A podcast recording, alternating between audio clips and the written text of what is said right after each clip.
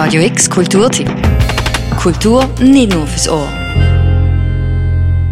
Normalerweise werden im Schweizer Architekturmuseum realisierte architektonische Werke gezeigt. Für die neue Ausstellung hat der Kurator Andreas Kofler sich aber auf die Suche nach einer alternativen Schweiz gemacht.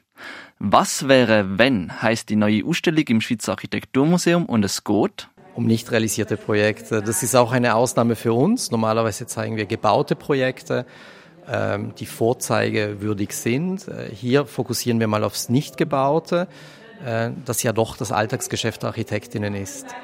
Die Ausstellung ist in mehrere Räume aufgeteilt. Der erste Raum wird durch ein Regal in zwei Hälften aufgeteilt.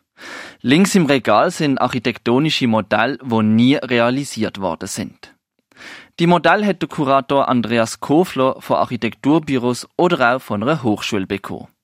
In einem Vermittlungsangebot sollen die Besuchenden die Modelle auseinandernehmen und neue Modelle zusammenstellen, wo dann auf der rechten Seite vom Regal ihren neuen Platz finden. Am Ende vom ersten Raum ist dann ein Filmbeitrag zu sehen. Der Film The Competition ermöglicht den Besuchenden einen intimen Einblick in die Welt vom fast schon leistungssportähnlichen Wettbewerb in der Architektur. Der Kurator Andreas Kofler beschreibt es wie folgt. Man sieht sie, wie sie die Jury verführen. Man sieht sie aber auch in den Büros, ähm, wo sie versuchen eigentlich äh, die Projekte so zu gestalten, dass sie die Jury dann überzeugen. Man sieht allerdings auch nervöse Projektleiter und übernächtige Mitarbeiter und man merkt, dass das Alltagsgeschäft der Architektinnen ja dann doch vielleicht äh, stressgeplagter ist, wie einige glauben. Links im Ecke von der Leinwand hat sich ein Berg an Abfall angehäuft. Er ist ein Sinnbild für den Verschleiß, wo durch den Wettbewerbsprozess in der Architektur entsteht. Wenn man dann in den Hauptraum kommt, findet man ein Grossraumbüro mit 23 Schreibtisch vor. Auf dem Schreibtisch sind 23 Projekte verteilt, die zwar nie gebaut worden sind, aber vor sich zu reden gegeben haben.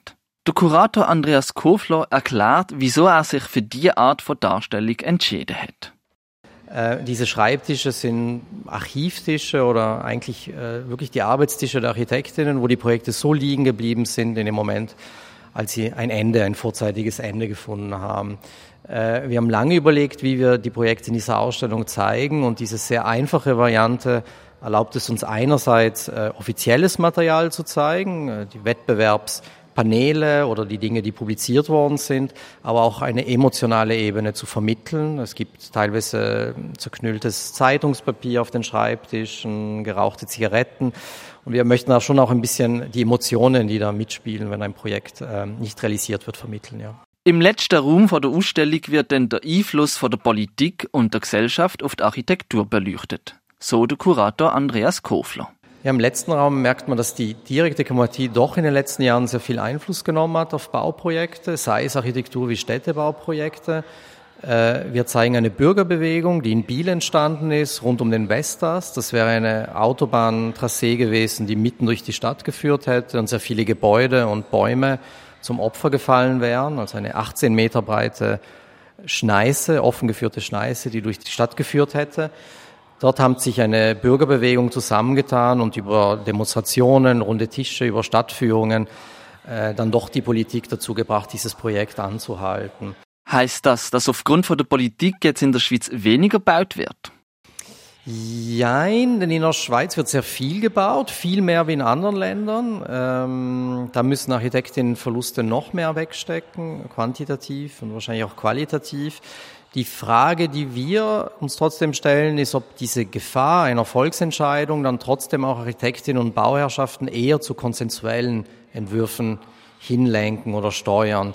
Der Kurator Andreas Kofler und ich blicken nochmal zurück auf das Grossraumbüro. Wir sehen zerplatzte Träume von Architekten, Projekte, die die Gesellschaft aber auch polarisiert haben. Aber auch eine Welt, die ausschließlich von Männern gestaltet wird.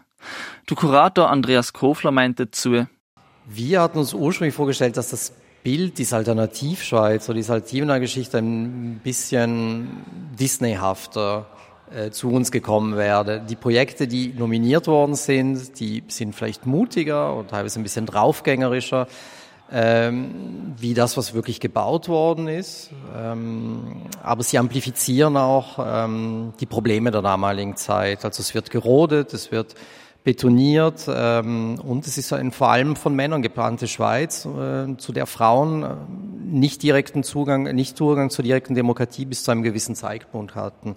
Und diese Defizite, die akkumulieren sich effektiv auch in dieser Ausstellung. Das ist ein kritischer Blick, den wir zurückblicken können auf diese einzelnen Projekte. Wir müssen allerdings auch den einzelnen Projekten ähm, einen gewissen Wissensdefizit zuschreiben. Die Ausstellung Was wäre, wenn ist mehr als nur eine Dokumentation von zerplatzten Träumen. Es wird einem vermittelt, wie stark die Architektur unsere Gesellschaft prägt, egal ob die Projekte gebaut worden sind oder nicht. Und es stellt sich die Frage, wie die kommende Generation auf uns wird zurückschauen und ob sie uns denn auch den Wissensdefizit zuspricht. Die Ausstellung Was wäre wenn läuft noch bis am 7. April 2024 im Schweizer Architekturmuseum. Für Radio X, Nahum Mehret. Radio X Kulturtipp. Jeden Tag mehr. Kontrast.